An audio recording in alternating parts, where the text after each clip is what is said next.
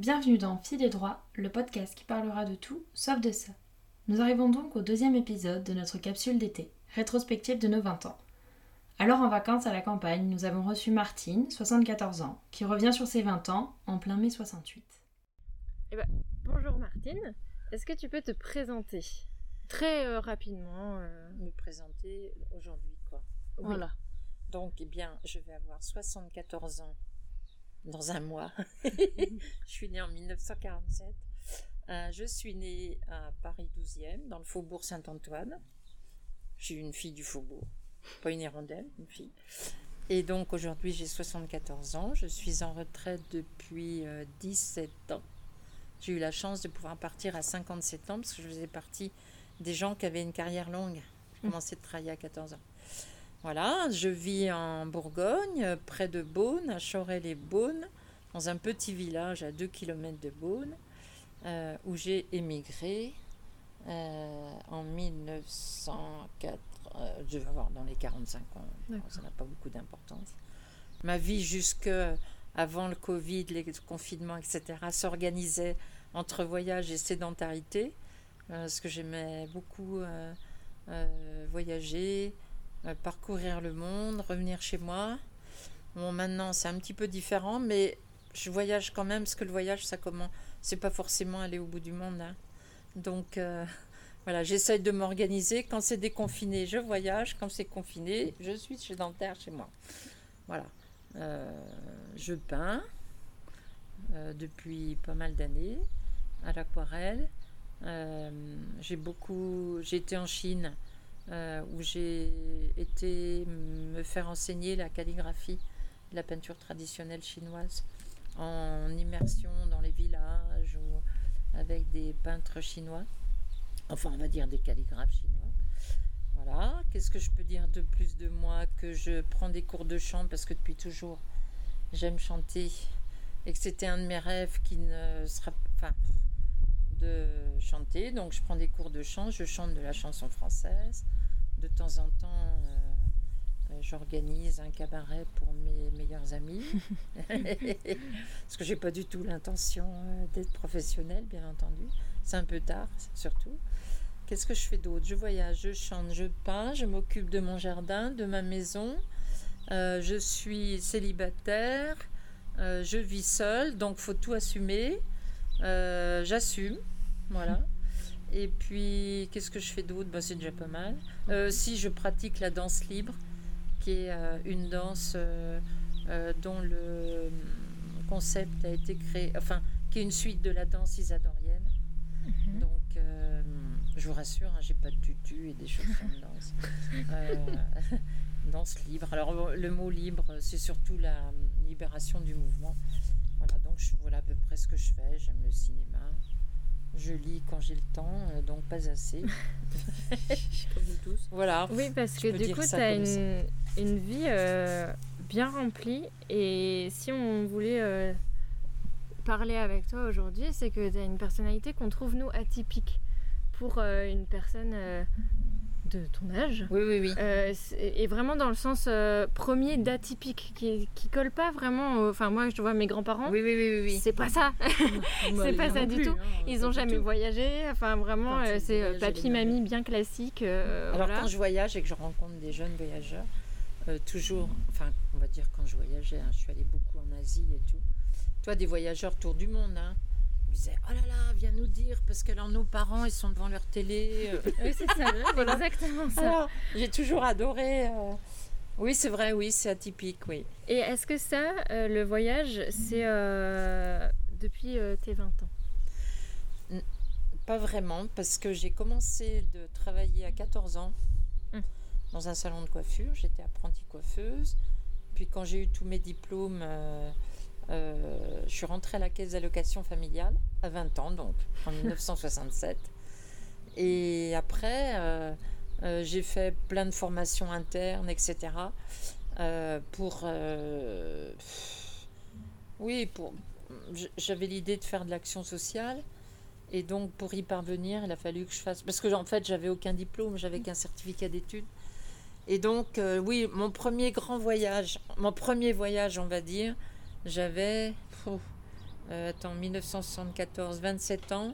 J'ai commencé à voyager à 30 ans. D'accord. Mais avant, si tu veux, il a fallu. euh, ben, je bossais, j'allais au cours du soir. Ouais. euh, et puis, mais par contre, mes congés payés, c'était toujours du voyage. D'accord. Sac au dos, chaussures et bâtons. Et comment est-ce que tu peux donner un, un mot ou une phrase, enfin quelque chose d'assez concis pour définir ta vingtaine? Ça peut être un objectif. euh, Moi, j'étais prise d'indépendance. Ouais. En fait, toute ma vie était guidée par cet esprit d'indépendance. Il y a un prix à payer, mais euh, voilà, j'aurais pas imaginé euh, ma vie. euh, En fait, j'ai eu une vie comme, comme j'ai. Ah, comment on peut dire? Pas comme j'ai désiré avoir, parce que j'y crois pas du tout, quoi. Mais mon chemin de vie, je l'ai fait, je pense que ça me correspond bien. Et, euh, et maintenant, avec mes 74 ans, je me dis, ma vie a vraiment été, euh, a été conduite, quoi, par ce désir d'indépendance. Ouais, ça, c'est le maître mot. Moi, il y, a il y a une période qui m'intéresse beaucoup. euh, et du coup, je me demande si euh, ce désir d'indépendance a peut-être été induit par cet événement qui est mai 68. Je suis absolument fascinée par ce moment-là. Donc, comment mai tu l'as 68, vécu moi, j'avais j'avais quel âge? Donc 21 ans. Ouais. Ouais. Alors moi, mai 68, je suis rentrée à la ca- caisse d'allocation familiale à Paris en septembre 67. Et euh, je militais à l'époque. Bon, j'ai toujours été dans un courant militant euh, catholique. Donc la jeunesse euh, catholique, la JOC à l'époque. Et hum, je suis, j'étais à la caisse d'allocation familiale qui a, été, qui a été occupée, bien sûr. Et j'ai occupé la caisse d'allocation familiale en adhérant à la CFDT. Et là, là ça a été euh, assez extraordinaire. Mais euh, c'est ce goût de l'indépendance, il n'est pas né de là. Oui. quoi. Non, non, oui. Par contre, moi, j'étais militante, donc euh, euh, je veux dire, je pouvais pas ne pas être dans le mouvement. Mhm. Voilà. Et puis, par contre, c'était fascinant, quoi. À Paris, euh, oh là là. Est-ce qu'on s'en rend compte sur le moment? Ou est-ce que c'est après, on se dit, purée, quand même, il y a 15 ans, j'ai vécu ça. Euh, c'est euh, fou. Ou est-ce que c'est parce qu'on en fait quelque chose maintenant que on se rend Parce que c'est vrai compte que nous, aujourd'hui, euh, enfin, mo- moi, je, je trouve ça fascinant et on nous le Oui. rend fascinant, Mm. cet événement. Alors, si, ce qui, est, ben, ce qui était extraordinaire, je vais te donner un exemple. Moi, après, j'ai fait une école d'assistante sociale, je devais avoir euh, 30 ans, je crois. oui. En fait, c'est pas, je voulais pas être assistante sociale, je voulais être sur le terrain, je voulais plutôt être animatrice socioculturelle, etc. Mais comme il fallait que je m'assume, j'avais une bourse euh, d'études. Il a fallu que je sois assistante sociale 5 ans. Euh, mais si, bien sûr, mais 68, c'était fascinant dans les rues de Paris. Euh, tu marchais dans une rue, il y avait un groupe de gens qui parlaient. J'occupais la CAF et on avait des, des temps, tu sais, de. Comment on appelait ça? Ah, je me rappelle plus du terme, ça va me revenir. Où en fait, on, les portes étaient très surveillées, etc. Parce qu'il y avait les CRS, hein, quand même, 68 Oui. Quand on occupait les entreprises, il fallait faire attention de ne pas faire entrer n'importe qui, etc. Et alors la nuit, on allait à l'Odéon, théâtre de l'Odéon. Et hum, c'était les anarchistes qui tenaient le... le ça s'appelait le CAR Odéon, Comité d'action euh, révolutionnaire. Et là, tu étais assis dans le théâtre de l'Odéon, et tous les gens qui voulaient euh, parler de quelque chose arrivaient sur la scène. Alors, il y avait des chefs d'entreprise, des anards, des jeunes, des vieux, des voilà. Donc moi, ce que je garde, c'est le- la liberté du débat, quoi. T'étais encore, Ça, chez... c'était extraordinaire. Hein t'étais encore chez tes parents à cette époque ou non, tu venais de alors à quitter 21 ans, mon père m'avait dit à 21 ans, faut que tu sois euh, indépendante. Ben, il croyait pas si bien dire. Et j'habitais boulevard Voltaire, dans un petit appartement qu'avaient acheté mes parents. Euh, tu vois, les water sur le palier, enfin un truc. Oui, euh, bon. Et j'étais locataire de mes parents, mais locataire symbolique. D'accord, oui. Et en fait, j'étais très peu chez moi parce que j'étais toujours euh, en réunion à droite, à gauche. Voilà, donc c'est vrai que mai 68, pour moi, c'est la parole libérée, quoi. Ouais. Et pas seulement la parole, euh, les attitudes aussi. Mm. Ouais. Après, j'ai milité au mouvement des femmes, euh, tu vois, j'ai... Ah, c'est vrai qu'il y a eu tout. Ah, mon Dieu. Attends, on faisait des manifs tout ça. avec euh, des trucs pas possibles. Euh, C'était un peu de la provoque, quoi. Mais Ah. évidemment, Si mais- tu vois des documents de l'époque, c'était génial. oui. Et moi, j'ai fait euh, les féministes, c'était. euh, ça vous dit rien parce que vous étiez peut-être même pas nés. Il y a Suzanne Brown Miller qui avait sorti. Il y a eu plein d'actions contre le viol. Ouais. Et euh, Suzanne Brown Miller, elle avait sorti un pavé, c'est une américaine, sur le viol. Et donc, il y avait des, des tas de trucs euh, à Paris, à la mutualité, machin. Et on faisait, on était un groupe du, du mouvement des femmes à faire des descentes euh, euh, à la sortie des cinémas porno, tu sais. Et vous faisiez Ou quoi alors on allait à Pigalle le soir. Ouais, vous faisiez quoi du coup Ah ben, bleu de méthylène, les mecs qui sortaient du cinoche et pss, on est- n'était pas en tôle pour ça. Quand tu vois les MeToo et tout, maintenant, Et les femmes, bon, on est, oui, les femmes et les, tu vois, euh, ouais, je trouve qu'il y avait tout ça. Mais ça a bien aidé euh, quand même. hein. Alors maintenant, c'est peut-être parce que j'ai pris des années, mais je trouve que. Alors, dire que la parole est phagocytée, c'est c'est pas forcément ça. Mais je trouve qu'on est sanctionné de tous les bouts, quoi, si on n'est pas dans le. dans le cadre. Ouais. Voilà, alors selon le milieu social où Mm. tu vis, quoi, hein, selon ton travail et tout ça. Mais oui, alors pour moi, mes 68, c'était ça. Puis moi, j'ai tout appris aussi de, du militantisme en mai 68. Tu vois Ouais. Et t'as continué après, donc le militantisme. Ça s'est pas arrêté à Ah bah ça au c'est pas 1er arrêté. juin Ah non, pas du tout. 68. Donc j'ai fait du syndicalisme, j'ai fait aussi de la politique un peu, en passant par le PSU, le, le, le trotskisme aussi. Et puis, euh, et puis avec, en, même, en même temps de tout ça, je pensais à la vie religieuse. Bon, c'était un peu euh, paradoxal. C'est mais- vrai, mais en même temps, euh, on Mais, est tous, et hein. donc, euh, voilà, j'ai même été jusqu'au Carmel. Puis à 25 ans, j'ai tout arrêté, heureusement, parce que Alors, qu'est-ce que c'est le Carmel pour les gens comme moi qui ne savent Alors le Carmel, eh ben, c'est un ordre monastique cloîtré. D'accord. Ah oui, donc rien à voir avec euh, le militantisme. Bah, c'est bizarre parce que non non parce que je pensais à la vie religieuse. Alors bon, ça c'est très compliqué pour moi savoir pourquoi machin tout ça. Mhm. Puis en fait je m'en fiche un peu, Oui. mais ça fait partie de mon itinéraire quoi.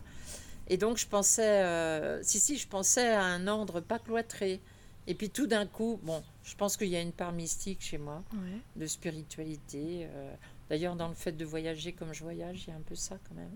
Un peu de recherche d'absolu ou de, de- de quelque chose de plus fort, Mm. de peut-être romantique aussi, euh, pourquoi pas. Je- quand je suis taxée de romantique actuellement, c'est pas très plaisant parce que c'est comme si j'étais ringarde. Bon, moi, assez romantique. J'aime beaucoup d'ailleurs.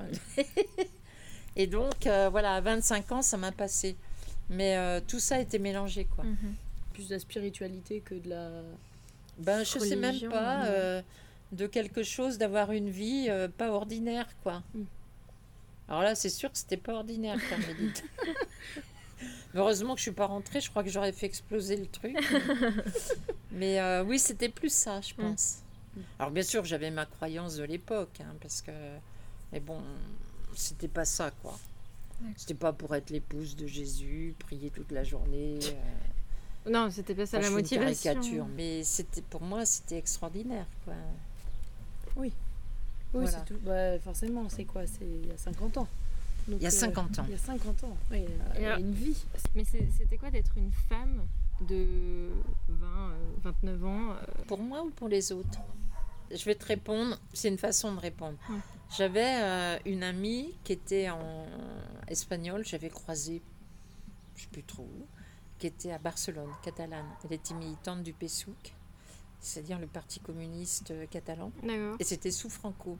Ah ouais. Et lorsque j'allais, euh, donc je passais, j'allais, euh, j'étais allée la voir, fallait passer par Port-Bou, c'était tout un truc, sous Franco. Et j'étais reçue dans, chez sa mère. Euh, donc elle vivait avec sa mère, et elle avait mon âge, hein, on avait 20, 21 ans. Et alors pour sa mère, je passais, comme j'habitais seule à Paris, je passais vraiment pour une femme de mauvaise vie. Donc Ah oui, c'est une façon de te répondre, parce que, alors euh, c'était les Espagnols, Ouais. mais En si tu veux, c'était déjà très exceptionnel que euh, une jeune femme comme moi, et donc mes parents quand même, euh, ils étaient quand même, je me dis, euh, un peu frondeurs, quoi. Mm. Et si j'avais pas eu mes parents, je pense que j'aurais pas pu habiter seule, quoi. Et donc c'était assez exceptionnel quand même. Je me rappelle les, les jeunes femmes avec qui je travaillais à l'URSSAF et tout.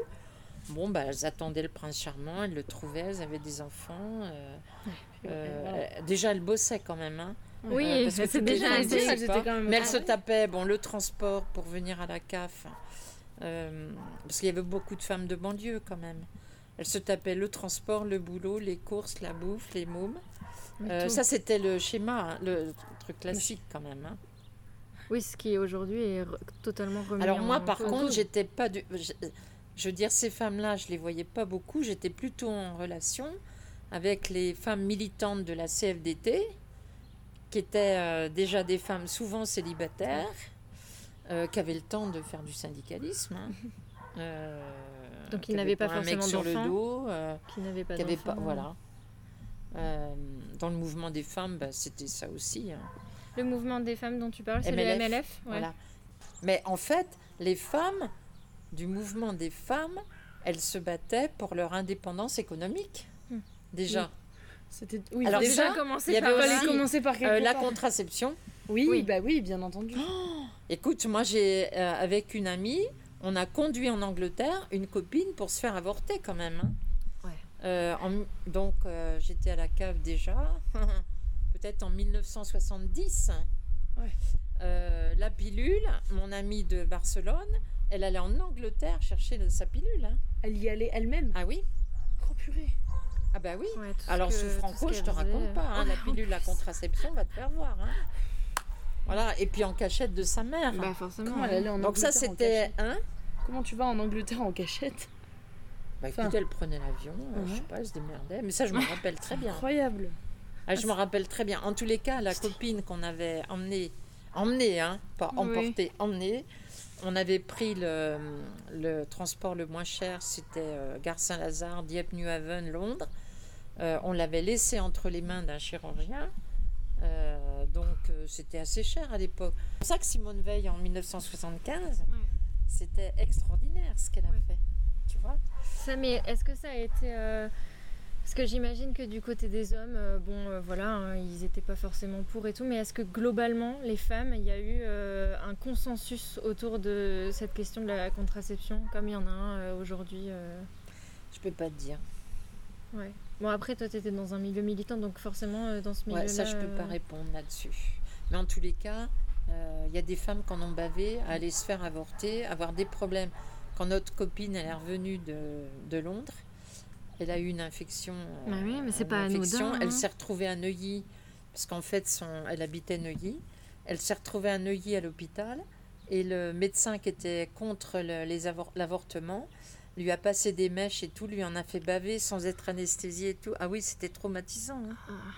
Parce qu'une femme qui allait se faire avorter, elle était forcément dissidente, quoi. Alors par contre, euh, il y avait à l'époque, c'était les communistes à la, à la clinique des Bleuets, euh, rue Jean-Pierre Timbaud dans le 11e. Euh, bah, le MLAC, en fait, les gens de gauche militaient pour euh, tout ça. Et il y avait un réseau parallèle, quoi. Alors c'est du côté de Gisèle Halimi, quoi, Oui. qui s'est beaucoup battue qui est morte là-dessus. l'an dernier. Voilà. Elle est décédée l'an dernier. Gisèle Halimi, il y a des femmes qui faisaient des grèves de la faim hein, pour la contraception. Tout ça. Gisèle Halimi, dans les grands personnages, bon, Simone Veil, c'était après, puis elle, elle était parlementaire, hein, Oui. alors qu'Halimi, elle était avocate. Avocate, ouais. donc elle soutenait euh, Ouais. les femmes.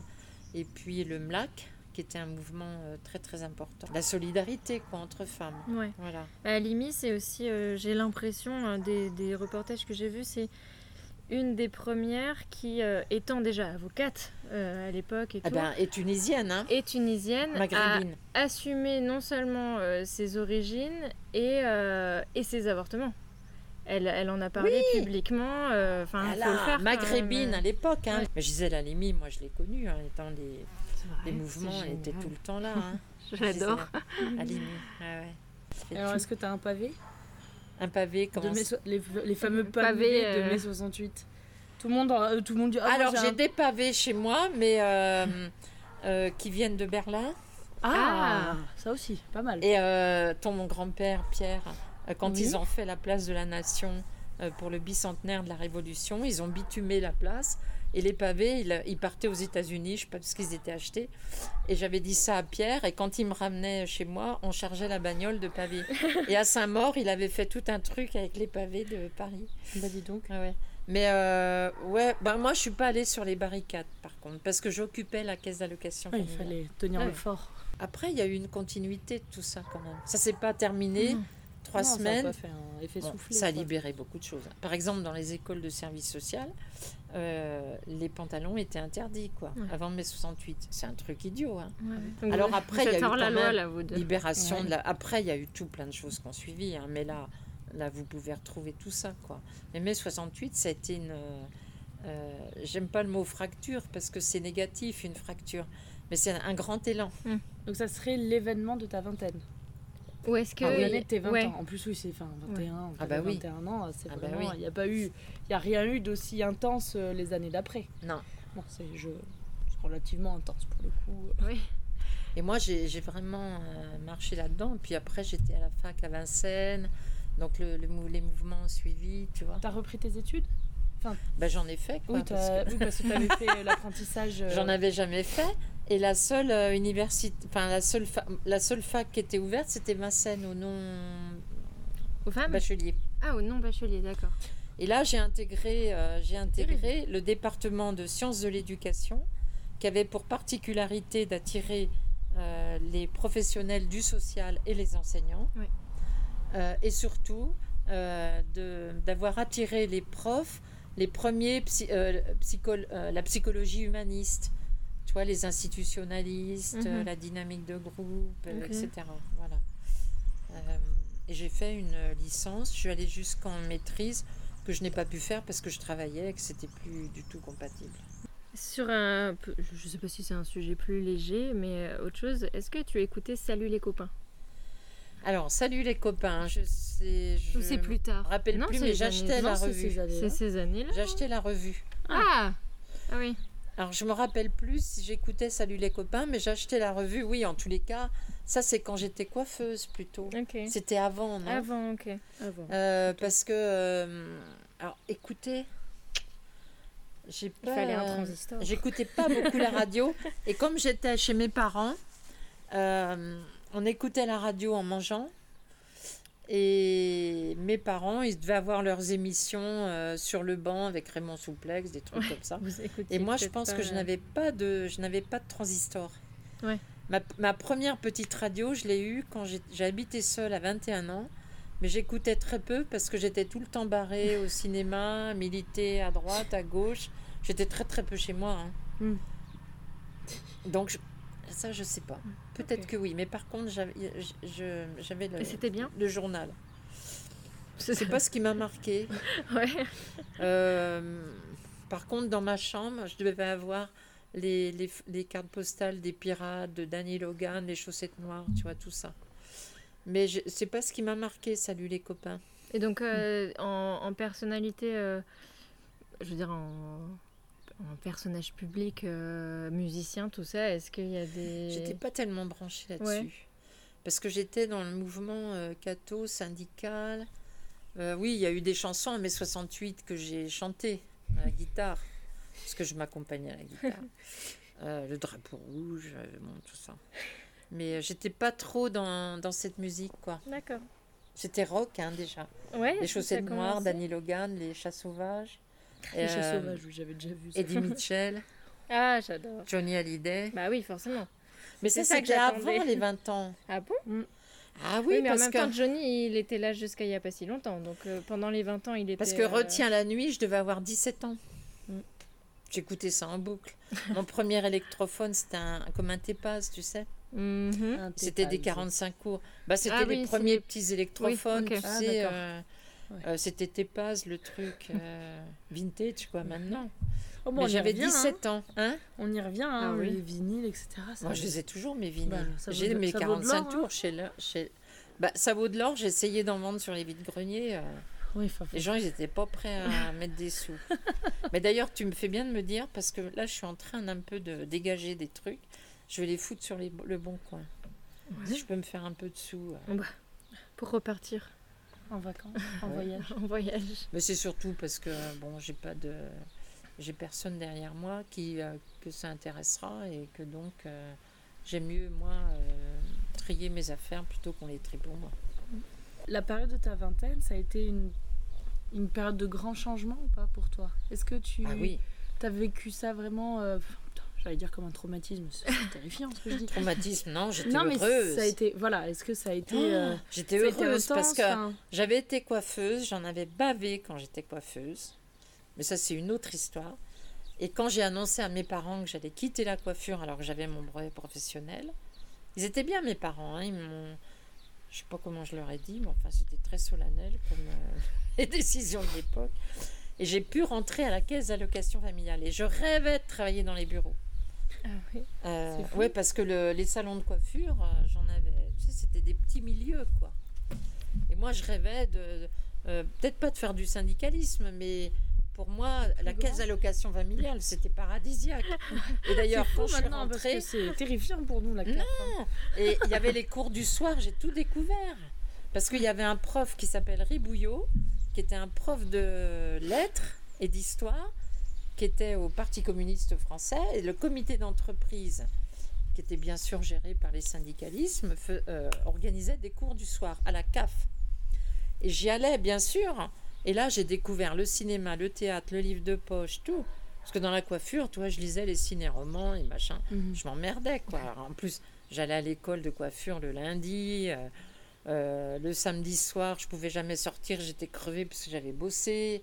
Ah non non, moi j'ai tout découvert. Donc la CAF, ça a été la libération. euh. Ah, moi j'étais heureuse. on le aurait- bureau, On n'aurait jamais oui. cru dire ça. euh, J'étais heureuse on se dit tout parce le que j'étais bien sûr très mal payée comme coiffeuse. Euh, les pourboires complétaient ma, ma Le paye. salaire. Et donc, fallait que je fasse un peu le larbin quand même pour, euh, pour me faire des sous, quoi. Ouais, ouais. C'est- Ça, ça n'allait pas du tout avec moi. Mm. La seule chose qui allait avec moi, c'est que c'est un métier de l'esthétique et que je pense que euh, j'ai un tempérament artiste et que ça, ça me plaisait. Voilà. Très clairement.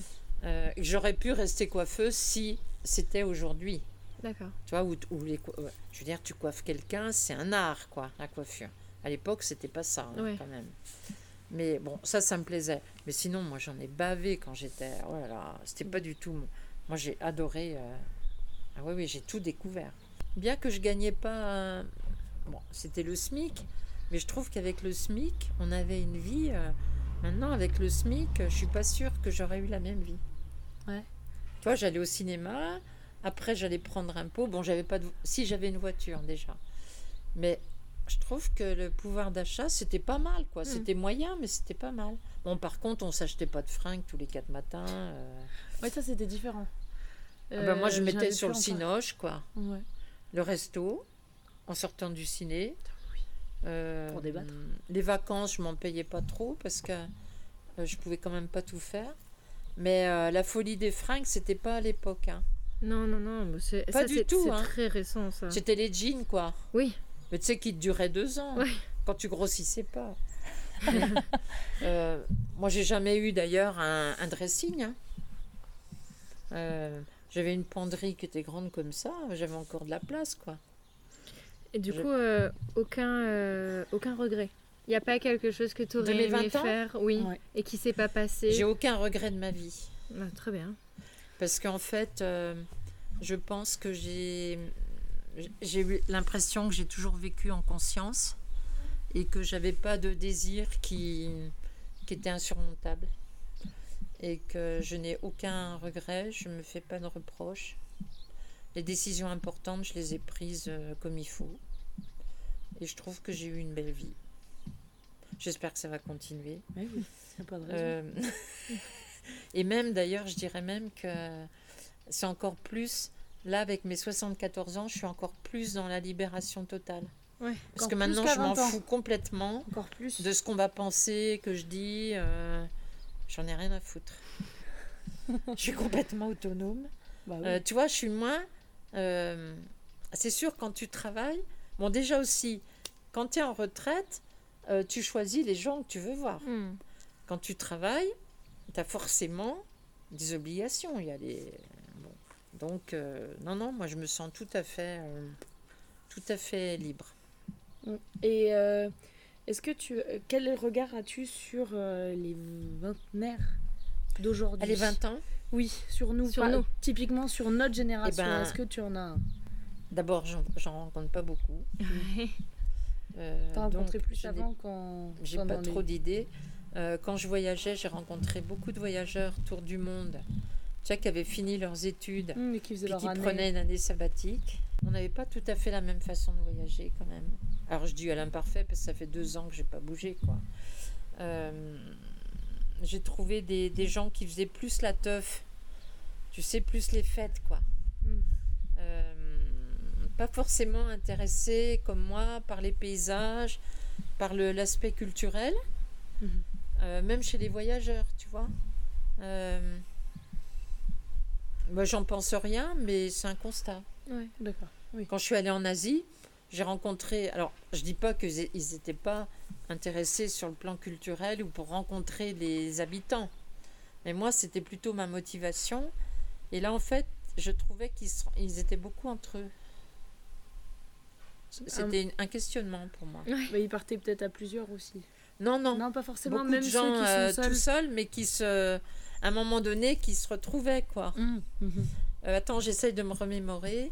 Donc, je sais pas, j'ai pas, euh, j'ai pas rencontré des Des- jeunes qui voyageaient comme moi à l'époque. Je voyais, enfin, pour le même intérêt, quoi. Oui. Mhm. Bah, Après, s'il y a effectivement. Peut-être pour 15, échapper 20 à une société. euh, je sais pas. euh, j'ai pas. Ça, j'ai pas sondé, hein, parce que tu sais, c'est délicat quand même. Hum. Oui, on peut pas Quand avec tu- des inconnus, avec des. Voilà, on Bah, peut pas tu vas de poser suite. des questions. euh, Non. euh, en plus, moi, j'ai pas le même âge. hein. Par contre, par contre, ce qui a toujours été sympa, c'est qu'ils ont toujours voulu causer avec moi. Des voyages que j'ai faits et voilà parce que comme on disait tout à l'heure, ils disaient ah mais nos parents ils sont devant leur télé, puis s'ils font un voyage c'est organisé, puis ils partent avec des grosses ça, valoches, puis ouais. toi t'as rien. Donc moi ça me valorisait beaucoup parce que ça, ça me renarcissisait bien. Je me disais Ouais. oh, bah tiens euh, voilà tu vois. Est-ce que tu as des conseils à nous donner Oh pour bien vivre Ah oui, ah nos bah, 20 ans? Ce que je transmettrais, c'est. Il faut savoir si ça passe, hein, parce qu'à 20 ans, c'est pas sûr que ça passe. Mais moi, ce que je dis, c'est que euh, il faut vraiment choisir sa vie, euh, vivre avec le feeling, c'est-à-dire euh, la conscience qu'on a de soi, ce qui est important pour soi. C'est pas sûr qu'à 20 ans, on le sache. hein. Ouais. Et choisir sa vie et pas vivre à côté de sa vie. Pas vivre la vie de la voisine. quoi. Euh, alors, c'est possible ou ça ne l'est pas, mais moi, c'est mon le message que je transmettrai. Envers et contre tout. Hein. On prend des risques dans la vie. Et ben, si, si on, on comprend que ce qui est le plus fort pour nous, eh ben, il faut le faire. Et je pense que vous avez plus de chance, je pense, qu'à moi à 20 ans. Parce que par rapport au métier, par exemple, moi, j'avais pas tellement de choix, quoi. Quitter la coiffure, c'était rentrer dans un bureau.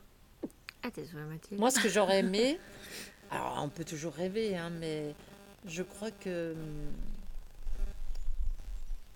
Je sais pas si j'avais 20 ans aujourd'hui, c'est con de raisonner comme ça.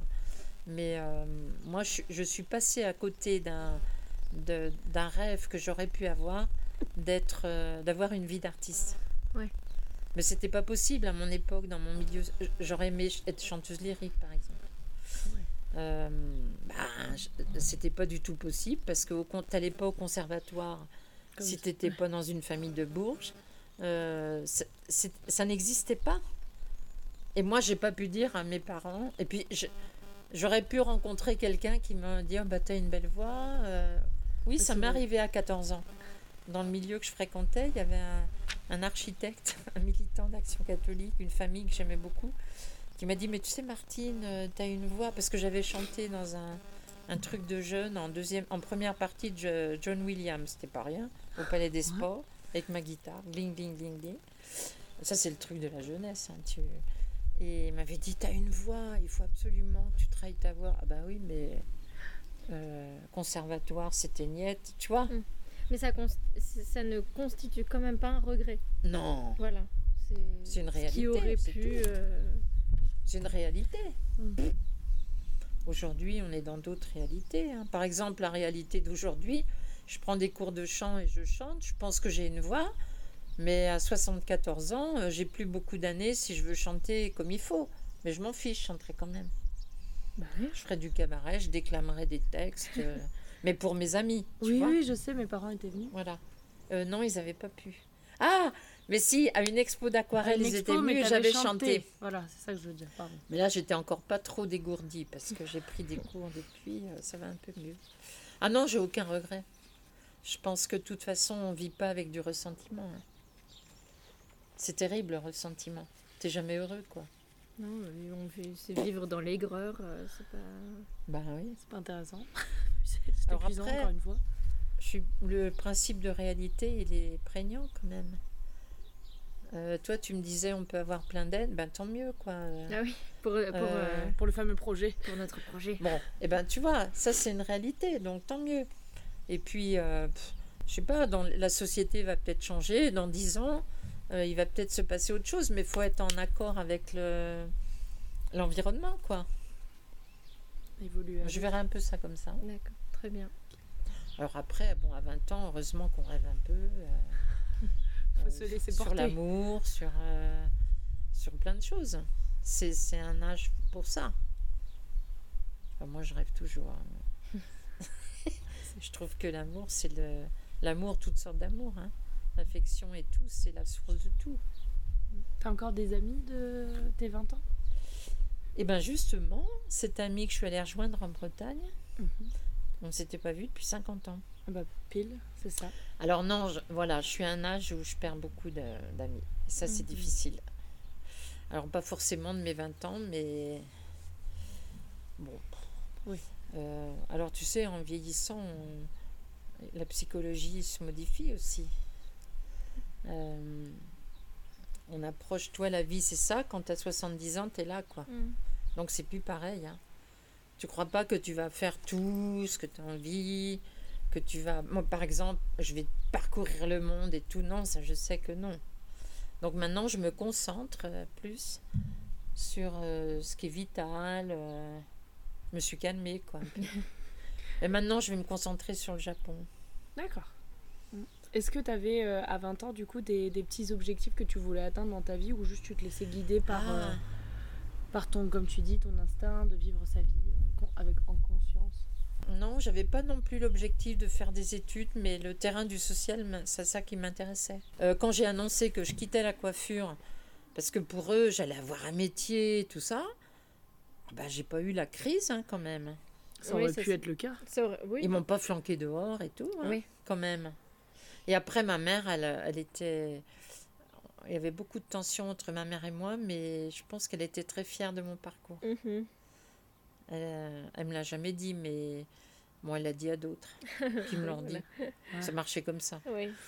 Il y a une vois? certaine pudeur, je pense aussi. Oui, voilà, c'est ça. euh, Il y avait la pudeur, oui, parce qu'on ne parlait pas. Et à la fin de sa vie, elle me disait, à 90 ans, tu sais, je suis fière de ma vie. C'est beau.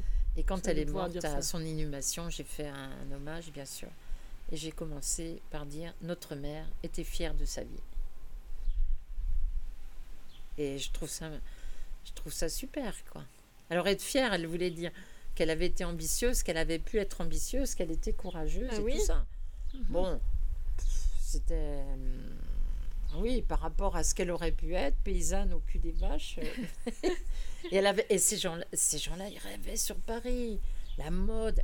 J'ai des photos de ma mère quand elle est, le chat, ils louaient des vêtements, tu sais, euh, quand ils avaient une noce ou un truc. En tous les cas, le point commun, c'est qu'à 20 ans, on, est dans un moment de choisir euh, des choses et que euh, on prend des risques, mais tant pis, il faut les prendre si c'est fort, quoi. Alors après, quand tu prends des risques, c'est un tableau de bord, quoi. Tu mets d'un côté vraiment le gros risque et les petits risques. Et il faut que ça soit équilibré, quoi. Moi, je raisonnais euh, sécurité. C'est bizarre, d'ailleurs. hein. Mais là, c'est sûr que. Quand j'avais 20 ans, je raisonnais sécurité. Mais- Ben, je sais pourquoi, c'est parce qu'en fait, je voulais être vraiment indépendante. Franchement, mes 20 ans, ça me paraît vraiment loin. hein. Ouais. De, quand je t'ai proposé j'ai fait l'interview, une- t'as dû te faire une, ré- une, euh, une rétrospective. Non, mais je l'ai fait avec vous. Non, non, je ne l'ai pas faite. Je me suis dit, elles vont se débrouiller, les filles. Oui. Ah bah oui. Euh, C'était au feeling, mais ça me paraît vraiment, vraiment, vraiment loin. On te dit merci. Oui, Euh, merci beaucoup d'avoir répondu à, moi. l'invitation. Et on espère que, bon, en tout cas, tu auras pu faire une petite rétrospective. Enfin, ça aurait été agréable Ouais, ouais. aussi pour toi Ah oui, très agréable. de repenser à Et tout en même ça. temps, euh, ouais, je trouve que euh, ça reconcentre euh, Parce qu'en fait, forcément, il faut être un peu concis. Et ça m'a permis de revenir en arrière sur des choses importantes de ma vie. Pas Bah, sur le détail, quoi. Et Ouais. nous, ça nous permet euh, d'avoir un, un regard. euh, bah, justement, tu disais que tu as l'impression que c'était il y a si longtemps, tes 20 ans. Ben, oui, 50 ans. et- Ça me paraît loin, oui, quand Voilà. même. Et, et nous, ça, nous, on est en plein dedans. Alors, ça me paraît loin, mais je rectifie. C'est qu'en fait, ça m'a forgé quand même. Ça m'a. Ah bah Ah oui. oui, mais ça n'empêche. Tu vois, ça. Ah, Je sais pas comment dire. C'est en moi, quoi. Mm. Et Martine m'a dit que je me calmerais, que je serais plus aussi en colère. Ah, par rapport à la colère, ah, tu vas te calmer. Mais euh, c'est le privilège de la jeunesse d'être en colère, de. Oui, c'est un peu un privilège. Maintenant, je me dis, on se calme. On respire. Et il on- pour l'énergie, c'est mieux aussi hein, de se calmer un peu. Oui. Mais quand on a 20 ans, on en a plein d'énergie. Non, on va continuer à surfer sur la vague de l'énervement. Alors. Ah bah tu peux. Encore un peu, encore, Encore un, un peu. Ouais, 35, De toute euh, façon, 40 faut qu'on, ans. faut qu'on soit pleine de D'énergie et pour, d'aplomb pour la suite. T'as coupé là? Non, je vais le couper maintenant. Ah d'accord. Voilà.